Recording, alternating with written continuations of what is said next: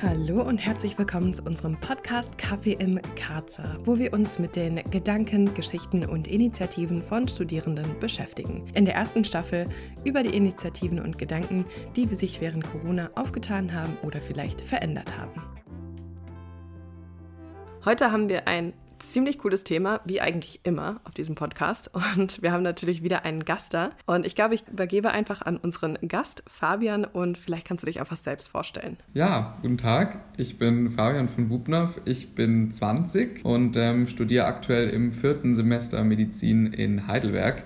Bin also kurz vorm Physikum und genau, bin heute sehr froh, dass ich äh, zu Gast sein darf und ein bisschen was erzählen darf aus meiner Perspektive. Ich bin auch schon total gespannt auf alle Sachen, die du zu erzählen hast.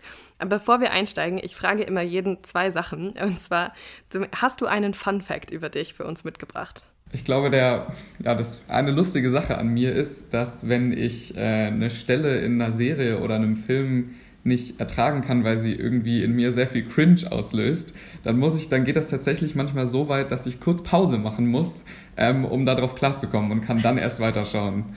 ähm, also manchmal, manchmal kann ich es nicht mehr aushalten. Da kommen dann die sarkastischen Kommentare immer aus der Reihe. Was ich auch jeden frage, weil das ja uns alle irgendwie zusammen vereint, ist, ähm, was für dich dein Corona-Moment war. Das heißt, was war für dich der Moment, wo du realisiert hast, okay, Corona wird wirklich jetzt unser Leben konkret verändern, mein Leben, alles, was so um dich herum ist. Ich glaube, am ehesten müsste ich da ans Einkaufen und alles rund ums Einkaufen denken. Also allein die unzähligen Male, die ich schon wieder nach Hause fahren musste, weil ich einen Mundschutz vergessen habe. Ähm, oder auch, dass meine Mitbewohner vom Edeka wiederkommen und sagen, ja, sie wurden nicht in den Edeka gelassen, was ich, was ich sonst eigentlich nur vom Club kenne, dass der Türsteher einen abweist. Ähm, ich glaube, das ruft mir immer wieder sehr präsent ähm, in, ins Gedächtnis, dass wir gerade Corona haben. Obwohl es ja eigentlich mhm. eine ja, Gefahr ist, die gar nicht erstmal so sichtbar ist oder die gar nicht erstmal so auch in seinem eigenen Umfeld gar nicht auftreten muss, wenn die Familie zum Beispiel überhaupt nicht betroffen ist davon. Und äh, das ruft einem das dann aber immer sehr schnell wieder in den Kopf zurück. Ja, einkaufen fand ich auch immer das, das Spannendste, weil am Anfang war man so ganz vorsichtig oder zumindest ich war total vorsichtig und ich wusste nicht, was darf man jetzt, was darf man nicht, wie ansteckend ist es jetzt doch und so weiter. Aber jetzt mit der Zeit haben wir, glaube ich, uns einigermaßen gefunden. Fabian, du hast mit eine Plattform aufgezogen, die ich total spannend finde. Ich habe mir jetzt nur die Webseite angeguckt, damit ich alles von dir hören kann. Kannst du uns ein bisschen von deinem Projekt Match for Healthcare erzählen? Was ist das? Ja, super gerne. Also Match for Healthcare lässt sich zusammenfassen als eine Open-Source-Plattform, die eine bundesweite Vernetzung für Studierende oder zum Beispiel auch Auszubildende von sogenannten Gesundheitsfachberufen, also konkret ähm, Pflege, Physio, Medizinstudierende etc., und Institutionen ermöglicht. Und Institutionen sind in dem Fall zum Beispiel Gesundheitsämter oder Krankenhäuser. Diese Plattform verbindet mit Hilfe von einem Matching-Algorithmus, also einem Algorithmus, der diese beiden Seiten, Auszubildende oder Studierende und Institutionen auf der anderen Seite, verbindet und vermittelt sozusagen ähm, und verbindet so das Angebot der Helfenden mit dem Bedarf der Hilfesuchenden sozusagen. Dadurch wird eine schnelle, einfache und ziemlich direkte Vermittlung geschaffen und ähm, in dem Portal sind dafür eben zum Beispiel Ort, Ausbildungsstand und Vorerfahrung von den ähm, Hilfeanbietenden hinterlegt. Und die Institution, also Klinik zum Beispiel, kann dann in diesem Pool ähm, suchen, wen sie gerne hätte. Zum Beispiel Rettungssanitäter, die schon ein Physikum haben. Und das sozusagen ganz spezifisch dann targeten auf die Leute, die sie haben will. Mhm. Genau, so läuft das bei for Healthcare. Also es ist praktisch eine Vermittlungsplattform für Helfende zu Institutionen. Das ist so eine coole Idee, einfach, weil ich glaube, es gibt echt viele Leute, die sagen, oh, ich will helfen, ich will was machen, aber ich weiß nicht ganz wie und man kennt sich dann doch nicht ganz aus. Wie seid ihr auf die Idee gekommen? Also, woher kam das? Die Corona-Krise hat ja irgendwie das Potenzial, in kurzer Zeit sehr viel Bedarf für Helfende in Kliniken zum Beispiel zu schaffen. Und zu Beginn war das so, dass äh, jede Klinik über eigene Portale mit den ihr zu, zugehörigen Studierenden in Kontakt getreten ist.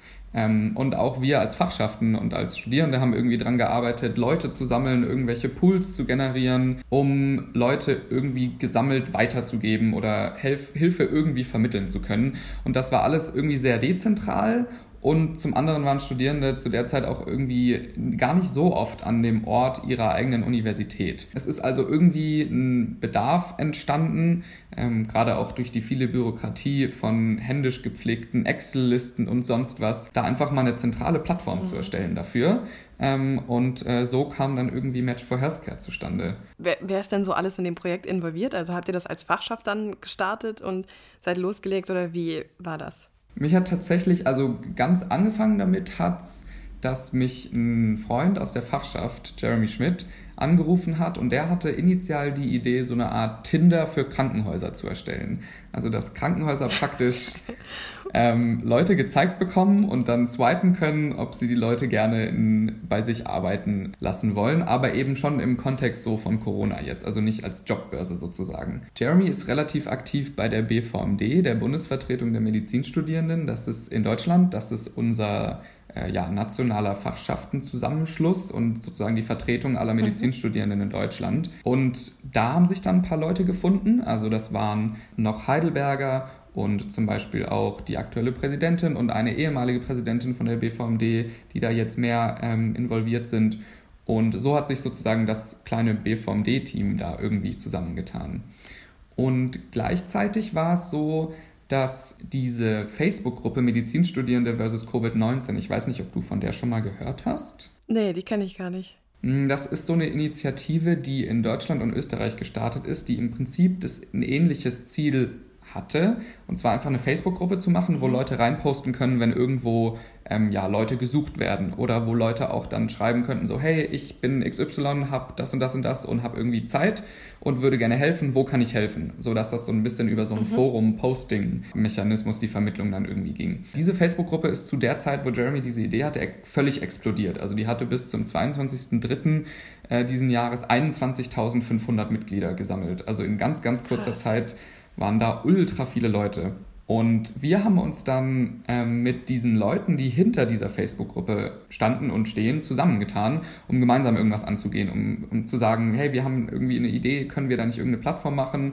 Ähm, und die waren so, ja, ja, Plattform ist eigentlich total cool. Wir haben diese Facebook-Gruppe gemacht, weil das jetzt irgendwie das schnellste und einfachste mal war und fanden das dann auch total cool. Und dann haben wir sozusagen uns mit denen zusammengetan. Und dann war der nächste große Schritt, dass wir beim Wir vs. Virus Hackathon der Bundesregierung waren. Ich weiß nicht, hast du von dem was gehört? -mm, nee. Das war ein Hackathon, den haben ein paar Berliner organisiert und hatten dann relativ schnell auch die Schirmherrschaft ähm, der Bundesregierung. Das war tatsächlich der größte Hackathon, der weltweit je stattgefunden hat. Da, der ging vom 20. bis zum 22. März und da haben in 48 Stunden knapp 30.000 Leute, glaube ich, an über 1000 Corona-bezogenen Lösungen gearbeitet.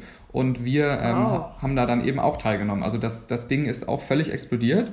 Und wir haben das gesehen und, und dachten uns so, cool, da können wir eigentlich mitmachen und dann können wir mal gucken, was wir irgendwie da kreieren können und sind dann eben mit den Medis versus mhm. Covid-19 von dieser Facebook-Gruppe, den Leuten zusammen haben sozusagen ein Team gebildet und sind dann zu diesem Hackathon gegangen und haben dann relativ viele Leute auch irgendwie für unsere Idee begeistern können und haben zum Beispiel ein paar Leute fürs Tech-Team nochmal rekrutieren können und auch eine BWLerin, die so ein bisschen Strategieplanung und so inhaltliche Planung und sowas mit uns gemacht hat. Die haben wir dann auch zu unserem Team dazu gewonnen und da haben wir dann echt richtig viel geschafft. Also da haben wir viel gearbeitet und auch richtig viel geschafft ähm, und sind dann tatsächlich drei Tage nach Ende dieses Hackathons mit unserer Webseite live gegangen ähm, also wir haben dann wow. praktisch eine Webseite gebaut mit der dahinterliegenden Datenbank von Helfenden und so einem Registrierungsformular für auf der einen Seite Helfende und auf der anderen Seite Institutionen und haben das dann einfach mal live geschaltet und geguckt, ob das irgendwie funktioniert und ob das cool ist. Ähm, und das, äh, da haben sich innerhalb von, ich glaube, auch drei Tagen nach Launch schon 5000 Leute registriert. Mhm. Und ähm, das hat auch sehr cool geklappt und das, äh, das war so ein bisschen unser Werdegang. Und jetzt jetzt sind wir hier. Aber mega cool, weil das war das auch, was ich mich gefragt habe. So, okay, das ist so ein Riesending, so eine Plattform aufzubauen und dann auch ich meine, diese Suchalgorithmen müssen ja auch erstmal irgendwie gemacht werden. Das Ganze muss irgendwie erstmal gematcht werden. Ja, das kann man ja meistens mit einer Fachschaft gar nicht leisten. Also richtig cool. Wie kommt das so an? Also du hast gesagt, in den ersten drei Tagen ungefähr 5000 Anmeldungen. Wie hat sich das jetzt so weiterentwickelt?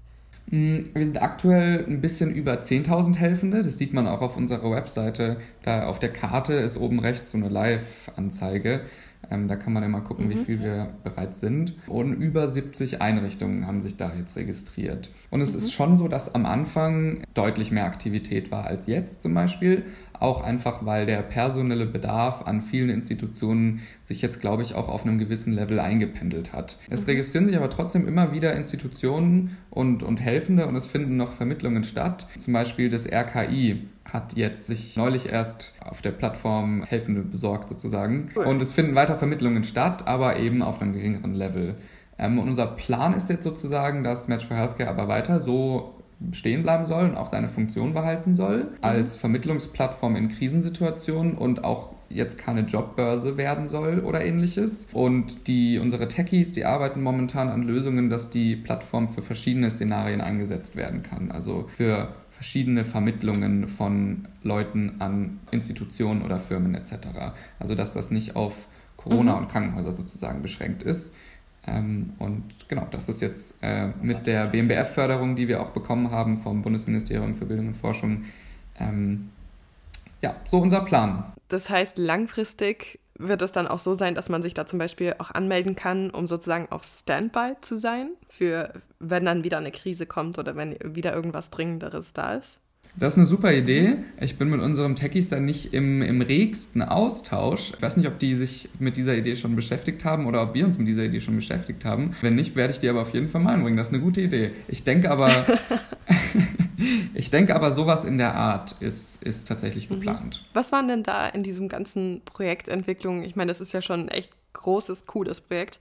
Was waren da so eure Hürden und eure Sachen, wo ihr Schwierigkeiten hattet oder wo ihr kreativ werden musstet? Also ich glaube, was für alle, was auf alle zutrifft und für alle, glaube ich, eine große Schwierigkeit war, ist, dass es teilweise doch sehr arbeitsintensiv war. Wir ganz viele Chats hatten, wir viele Stunden dann irgendwie Sachen gemacht haben und vor allem während dieser 48 Stunden des Wir vs. Virus Hackathons, wo wir Leute rekrutieren wollten, Leute gesucht haben und wir sind ja dann noch drei Tage später haben wir gelauncht. Also das war eine sehr intensive Zeit und ich glaube, da war eine große Hürde, dass eben alles ja dann doch nebenher und auch ehrenamtlich irgendwo zu machen und da auch alle Beteiligten unter einen Hut zu bekommen. Also wenn man selber irgendwie so ein Projekt hat, was man nebenher macht, dann kann man sich die Zeit dafür relativ frei einteilen. Aber gerade so ähm, Projekte, wo man dann schnell auch irgendwas hochziehen will oder sowas, ähm, da muss man seine Prioritäten dann schnell und doch sehr drastisch ändern. Und ähm, das müssen dann auch noch viele Leute auf einmal machen. Und das war, glaube ich, eine Hürde, die hat uns alle betroffen. Aber wir haben uns da auch alle, glaube ich, relativ gut gegenseitig supportet. Und es war irgendwie sehr schön, wenn Leute mitgemacht haben und richtig, richtig viele Leute hatten ultra viel Lust, ähm, da richtig was zu erreichen. Und deswegen waren wir sehr motiviert. Ähm, aber auch Verständnis zu zeigen, wenn dann irgendwas einfach nicht mehr ging, wenn man vier Stunden geschlafen hat und jetzt einfach schlafen musste und irgendwas einfach nicht mehr geht. Und das hat tatsächlich relativ mhm. gut geklappt. Aber das war sicherlich eine, eine große Hürde. Und vielleicht eine weitere Hürde wäre, ja, irgendwie unsere Position als zentrale Plattform für diese Vermittlung irgendwie nach außen zu tragen oder zu sagen, so, hey, das sind wir und ähm, wir haben irgendwo auch den Anspruch, so eine zentrale Vermittlungsplattform zu sein und können auch irgendwie euch eure Excel-Listen oder lokale Vermittlungen oder sowas ergänzen. Und, und das zu vermitteln den Institutionen und auch den Helfenden und zu sagen, so, ja, so O-Ton, hey, wir sind nützlich, ähm, das ist, glaube ich, auch nicht so leicht, weil, glaube ich, gerade in äh, Corona-Zeiten Institutionen ja wahrscheinlich auch nichts anbrennen lassen wollen und ihre Ressourcen mhm. in eine Registrierung stecken, wo dann vielleicht nicht so viel bei rumkommt oder sowas und wir irgendwie Fuß fassen mussten. Aber das konnten wir dann auch relativ gut durch die Kanäle von der BVMD und auch durch unseren Kontakt zur Klinik als Medizinstudierende halt regeln. Ja. Wenn jemand anderes so eine Idee hat und sagt, okay, ich will auch irgendwie so eine Plattform aufziehen oder so eine Website oder so eine App, was würdest du der Person sagen oder mitgeben? Ich glaube, mein Number One-Tipp wäre Hilfe holen. Ich glaube, für coole Projekte gibt es überall Leute, die ultra Lust haben, bei was mitzumachen. Und man muss auf keinen Fall alles alleine machen. Den Anspruch sollte man so oder so nicht an sich haben. Ich habe den auch viel zu oft. Ähm, aber ich glaube, da kann man ganz offen für Input und Arme und Schultern von anderen Leuten sein. Und dafür gibt es tatsächlich relativ viele Plattformen. Also zum Beispiel der Slack Workspace vom Hackathon, der fungiert jetzt immer noch als Austauschbörse praktisch für Leute, die sagen so, hey, ich kann irgendwie Webdesign und habe ein bisschen Zeit, wenn irgendjemand Hilfe braucht, meldet euch bei mir oder sowas. Da gibt es so zwei riesen Channels ähm, auf, auf diesem Slack immer noch. Und ich glaube, solche Austauschbörsen existieren auch außerhalb dieses Hackathons. Ich habe mich jetzt nicht ja, exzessiv damit beschäftigt, aber ich würde sagen, wenn man sich Hilfe holen will, bekommt man auf jeden Fall Hilfe und das sollte man tun. Aber super cool zu wissen, dass da echt so viele Leute involviert waren, um Lösungen zu finden und neue Sachen zu finden. Ja, also ich finde das, wie gesagt, eine mega, mega Idee. Wie gesagt, ich habe nur ganz kurz drauf geguckt, weil ich wollte alles hören. Aber Match for Healthcare ist ja nicht ganz das Einzige, was du machst, sondern du bist auch ähm, in der Fachschaft tätig, so wie ich das mitbekommen habe. Und da vielleicht ein paar unserer Zuhörer keine Studierende sind, wollte ich dir zuallererst die Frage stellen, was ist eigentlich eine Fachschaft? Was macht eine Fachschaft so? Und was machst du in dieser Fachschaft? Ja, super Frage. Und ähm, ja, kommt man vielleicht auch, wenn man gerade so sehr involviert ist in, in irgendwelchen Sachen, kann man manchmal nicht so diesen Standpunkt einnehmen und erklärt dann gleich drauf los, am besten noch mit irgendwelchen Abkürzungen. Also super, dass du das fragst und erkläre ich sehr gerne, versuch's sehr, sehr gerne zu erklären. Ähm, eine Fachschaft ist praktisch die SMV eines Studiengangs, also die Schülermitverwaltung eines Studiengangs. Die vertritt quasi die Interessen von Studierenden eines bestimmten Fachs oder besser gesagt richtiger einer bestimmten Fakultät. Also die Fachschaft Medizin Heidelberg vertritt sozusagen die Interessen der Medizin- und Gesundheitswissenschaftsstudierenden der medizinischen Fakultät Heidelberg. Das sind aktuell knapp 3000 Studierende. Und die Fachschaftsarbeit kann man, glaube ich, grob in so drei Bereiche einteilen. Ähm, einmal so Gremienarbeit und Hochschulpolitik. Ähm, also da gibt es so fachschaftseigene Gremien und auch fremde Gremien. Von der Fakultät gibt es da zum Beispiel den Fakultätsrat, wo dann immer Studierende auch drin sitzen. Ähm, und dann so die Positionen zu diskutieren und was man in diesen Gremien sagt oder auch lieber nicht sagt. Das ist auf jeden Fall ein großer Teil der Fachschaftsarbeit. Dann vielleicht noch so Services für Studierende, also zum Beispiel drucken wir Namensschilder und ähm, wir haben auch einen Arbeitskreis in der Fachschaft, der sich um Kittelverkauf kümmert, also so Sammelbestellungen macht, durch die es dann viel billiger wird und solche Sachen. Und dann noch die Arbeit innerhalb der Arbeitskreise. Also wir haben als Fachschaft relativ viele Arbeitskreise und beispielsweise, wenn die Zuhörenden auch die Episode mit Michelle geguckt haben, Michelle ist Mitglied oder vielmehr Leitung des Arbeitskreises äh, mit Sicherheit verliebt bei uns in der Fachschaft, die Aufklärungsarbeit machen und äh, Arbeitskreise wie mit Sicherheit verliebt. Ähm, von denen gibt es eben noch ähm, relativ viele andere und das ist auch noch so die dritte große Säule, wenn man so will, der Fachschaftsarbeit. Und was machst du in der Fachschaft? Also ich habe angefangen, ähm, im AKPR mitzumachen. Der ist zuständig für Propaganda und Reklame kleiner Schatz am Rande, für Public Relations. Ähm, und habe dann ähm, so ein bisschen an der Webseite der Fachschaft mitgearbeitet und bin jetzt auch im Fachschaftsrat. Der besteht aus fünf Mitgliedern und ist sozusagen die offizielle Vertretung der Fachschaft auch gegenüber Dritten und so das Bindeglied zwischen Studierenden und irgendwie allen öffentlichen Organen und trägt auch die Verantwortung für die Ausführung von den Beschlüssen der Fachschaftsvollversammlungen. Und im Fachschaftsrat bin ich jetzt zuständig für unsere IT-Infrastruktur. Das mache ich zusammen mit den Mitgliedern vom Arbeitskreis PR und auch mit Nico, der hat da jetzt in, in, letzter Zeit relativ viel mit mir gemacht. Der sitzt auch mit mir im Fachschaftsrat. Und unter dieser IT-Infrastruktur fällt zum Beispiel die Administrierung unserer Server, also von unserem Mail-Server zum Beispiel, die Betreuung unserer Webseite und unserer Fachschaftscomputer auch. Ähm, und ich mache eben die Connection zur nationalen Ebene, zur BVMD, die ich vorher schon mal erwähnt habe. Da gibt es zum Beispiel ähm, Mitgliederversammlungen von der BVMD, wo Lokalvertretungen, also Fachschaften sozusagen Delegierte hinschicken, die dann sozusagen die Meinung von einer bestimmten Subgruppe von Studierenden vertreten. Und dafür bin ich, bin ich auch ähm, zuständig. Cool. Also ich, ich muss sagen, ich beneide immer die, die Fachschaft Medizin ein bisschen. Ihr seid so viele Leute. Da kann man einfach auch so viele unterschiedliche Projekte angehen. Und ihr habt ja auch, glaube ich, super viele Arbeitskreise, auch mit super vielen Projekten, wie eben mit Sicherheit verliebt. Da bin ich immer ziemlich neidisch drauf oder finde es total, wenn man einfach mehr Leute hat und so interessierte Leute auch hat, kann man echt viel äh, erreichen. Gibt es denn irgendwelche Projekte, an denen du gerade dran bist? Irgendwas Aktuelles oder bist du einfach eher so in deiner normalen Arbeit gerade drin? Also momentan ist mein größtes Projekt, glaube ich, das Bestehen meiner letzten Klausur vom Staatsexamen. ähm, nee, Spaß beiseite. Also neben dem Tagesgeschäft bin ich momentan so an, an größeren Dingen zum einen involviert in die Implementierung von digitalen Kompetenzen in unser Curriculum. Das nennt sich HiComed, unser Curriculum. Also praktisch die Vermittlung von digitalen Kompetenzen in der medizinischen Ausbildung, dass die ja, mehr und konkreter und sinnvoller vielleicht auch stattfindet, als sie es jetzt tut, weil Ärzte einfach ähm, im medizinischen Alltag mit Aspekten der Digitalisierung immer wieder konfrontiert sein werden und man darauf äh, vorbereitet sein sollte. Und es steht auch die nächste MV, Mitgliederversammlung von der BVMD an. Da muss ich ordentlich Werbung dafür machen und äh, schauen, dass wir möglichst viele Leute haben, die da mit hinkommen. Und ich plane aktuell noch ein Treffen vom Fachschaftsrat mit der Ministerin Theresia Bauer vom Ministerium für Wissenschaft und Kunst Wissenschaft, Forschung und Kunst. Genau, das sind so, glaube ich, große Dinge, an denen ich momentan dran bin. Neben den ganzen Corona-Sachen.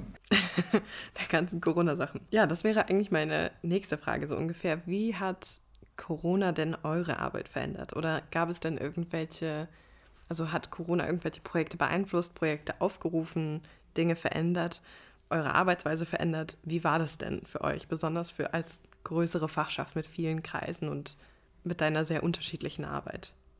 Mhm. Also Corona hat unsere Arbeit auf jeden Fall sehr, sehr stark verändert. Ich finde, dass Fachschaft auch was ist, was einfach lebt von Diskurs, was lebt von zwischenmenschlicher Interaktion, wo irgendwie Leute, die coole Ideen haben oder sich von coolen Ideen gerne begeistern lassen oder gerne diskutieren oder gerne einfach mit anderen Leuten ähm, ja, abhängen und vielleicht auch ein Bierchen trinken, zusammenkommen und irgendwie ähm, ja, sich freuen und sich austauschen können. Das ist während Corona jetzt natürlich ja, mehr oder weniger vollständig zum Erliegen gekommen. Wobei man sagen muss, dass auch in unseren ganzen Online-Veranstaltungen und Konferenzen erstaunlich viel Liebe geteilt wurde. Das hätte ich gar nicht so erwartet und gedacht, dass das überhaupt möglich ist über einen Computer. Aber ja, unsere Fachschaftsarbeit hat sich sehr verändert. Also unsere Arbeitskreise müssen ihre ganzen ähm, Treffen, wo sie Dinge planen oder die Strukturen des Arbeitskreises besprechen etc. jetzt alle online machen. Dafür haben wir zum Glück relativ viele Plattformen, aber sie müssen es eben online machen. Ähm, wir als Fachschaftsrat machen unsere Treffen online, unsere Vollversammlungen finden online statt, alles findet eigentlich online statt. Und dadurch fällt eben dieser, dieser zwischenmenschliche Aspekt irgendwie weg, was ich persönlich auch sehr schade find, finde, weil ich auch, glaube ich, jemand bin, der da sehr, sehr viel daraus zieht und diese Arbeit auch irgendwie immer in einem gewissen Gleichgewicht steht mit irgendwie zwischenmenschlicher Interaktion und Späßen links und rechts und einfach Freude an der Sache. Und manchmal ist es schwierig, wenn dann so dieses Zwischenmenschliche ganz wegfällt und man irgendwie ja dann doch vor seinem Computer sitzt und viel arbeitet. Durch Corona sind aber auch relativ viele Projekte und auch neue Dinge entstanden und das ist eigentlich auch sehr cool und sehr positiv hervorzuheben. Ähm, wir haben zum Beispiel ähm, am Anfang jeden Tag mit unserem Studiendekanat Konferenz gehabt auf Zoom, in der wir die, aktuellen, die aktuelle Lage besprochen haben, also wie es so für uns läuft, ob die Lehre klappt oder was auch nicht klappt, was wir irgendwie cool fänden oder was vielleicht schon total cool ist, einfach so ein bisschen in den Diskurs mit denen zu gehen. Und davor hatten wir keinen regelmäßigen Kontakt mit unserem Studiendekanat. Und das ist zum Beispiel durch Corona auch gekommen.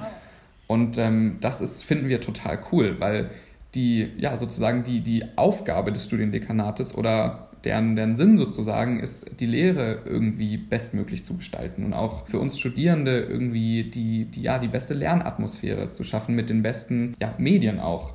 Und da ist, glaube ich, Austausch mit uns Studierenden einfach eine Win-Win-Situation, weil wir unsere ja, Belange, aber auch, das will ich immer hervorheben, auch die Sachen, die richtig gut laufen, weitergeben können. Ähm, und auch das Studiendekanat sagen kann, so, hey, wir haben uns irgendwie das und das überlegt, was haltet ihr davon? Oder wie stellt ihr euch das vor? Kann das funktionieren? Ja, aber das klingt doch schon echt gut, also vor allem mit der Online-Lehre. Das heißt, ihr habt jetzt durch Corona tatsächlich das Gefühl, ein bisschen mehr in eurer Lehre oder in der Evaluation der Lehre beteiligt zu sein als vorher? Ja, absolut. Ähm, Evaluation ist auch ein super Stichwort. Es wird nämlich gerade tatsächlich auch eine Evaluation geplant, ähm, wie das alles so lief und, und läuft. Und das machen wir jetzt auch zusammen mit dem Qualitätsmanagement von der Fakultät. Also diese Verbindung ist dadurch auch irgendwie zustande gekommen, weil der Leiter unseres Studiendekanats, ähm, Roman Duelli, das Team der Qualitäts, des Qualitätsmanagement auch zu einem dieser Konferenzen einfach mal mit dazugeholt hat. Und dann hatten wir für diesen Termin bereits auf unserer Tagesordnung, dass wir gerne eine Evaluation machen würden. Und das war dann ein super schöner Zufall eigentlich, ähm, weil wir dann direkt sagen konnten, lasst uns das doch einfach zusammen machen. Also in die ja, Gestaltung auch der Lehre und auch gerade so ins Feedback geben, aber auch Anerkennung zeigen, was, was in Heidelberg läuft, zum Beispiel nach einer Woche schon alle Seminare online haben zu können, weil unser Rechenzentrum schon eine, eine, Software auf ihren Servern installiert hat, ist, glaube ich, alles andere als selbstverständlich. Und auch dann zu zeigen, so, hey, das, ja. wir finden das cool und das bringt uns was und wir können dadurch lernen, das ist, glaube ich, ein, ja, ein ganz schöner Austausch, der sich da mittlerweile etabliert hat. Ja, total cool. Aber ich habe auch das Gefühl, dass es jetzt einfach ein bisschen dynamischer geworden ist, weil ich meine, Lehre ist so ein zentraler Aspekt von Unis, aber ich glaube, die Unis vergessen auch manchmal, dass sie vielleicht ihre Lehre über die Zeit ein bisschen anpassen müssen oder vielleicht wollen manche auch nicht so mitziehen und andere wollen das unbedingt vorantreiben. Und ich glaube, Corona hat da echt mal die Tür aufgemacht. Jetzt können die, die richtig Lust drauf haben, das mal richtig ausnutzen. Also, das ist eine super Sache. Aber ich bin auch total beeindruckt von der Uni Heidelberg. Ich glaube, meine letzte Frage an jeden ist auch immer genau das Gleiche. Und zwar, gibt es irgendwas, was du teilen möchtest? Also, wo du einfach sagen möchtest, boah, ich will jetzt diesen Moment nutzen, ähm, um irgendwas Schönes zu teilen oder irgendwas zu teilen, was vielleicht nicht so gut war oder ja, the stage is yours. Ich glaube, ich würde gerne Danke sagen. Ich würde gerne Danke sagen an alle Leute, die sich jetzt vor allem während dieser schwierigen Zeit, wo unterschiedliche Leute auch unterschiedlich stark betroffen waren von dieser Pandemie und es weiterhin sind und sein werden, für alle Leute, die sich für andere stark gemacht haben, für alle Leute, die Extradienste gemacht haben, die gearbeitet haben, sei es in Krankenhäusern oder Gesundheitsämtern oder Ministerien oder sonst wo, überall ähm, und es irgendwie ermöglichen konnten, dass Deutschland durch diese Pandemie, wie ich finde, ja, nochmal relativ glimpflich durchgehen konnte und es hoffentlich in Zukunft kann. Und all diesen Leuten, was im Prinzip dann eigentlich alle sind, also einmal Liebe an ganz Deutschland, ähm, möchte, ich, möchte ich wirklich Danke sagen, weil ich glaube, das ist überhaupt nicht selbstverständlich und ähm, da können wir uns echt ein bisschen, ein bisschen auf die Schultern klopfen. Oh, das ist doch ein schönes Wort. Aber dann möchte ich mich ganz groß bei dir bedanken. Das, ich fand das Gespräch super interessant. Ich finde es mega, was ihr da auf die Beine gestellt habt. Ich finde es auch super wichtig, nochmal zu betonen, dass man sowas nicht alleine machen kann, dass man so Plattformen aufziehen kann und sich Hilfe suchen kann und es Leute da draußen gibt, die motiviert sind. Also vielen Dank, dass du da warst und uns heute davon erzählt hast, von den ganzen Sachen. Ja, vielen Dank, dass ich da sein durfte. ja, klar, sehr gerne. Von unserer Seite aus ein riesiges Dankeschön fürs Zuhören. Es macht uns unheimlich viel Freude, diese Podcast-Folgen zu produzieren und wir hoffen, dass ihr auch genauso viel Freude daran habt, sie zu hören. Egal, welche Plattform ihr verwendet, bitte vergesst nicht, uns gut zu bewerten, so gut wie möglich, vielleicht sogar mit fünf Sterne. Das ist unheimlich hilfreich für uns und in der Weiterverbreitung dieser Geschichten. Dann vielen lieben Dank. Wir freuen uns auf nächsten Mittwoch und sehen uns dann für die nächste Folge Kaffee im Karzer.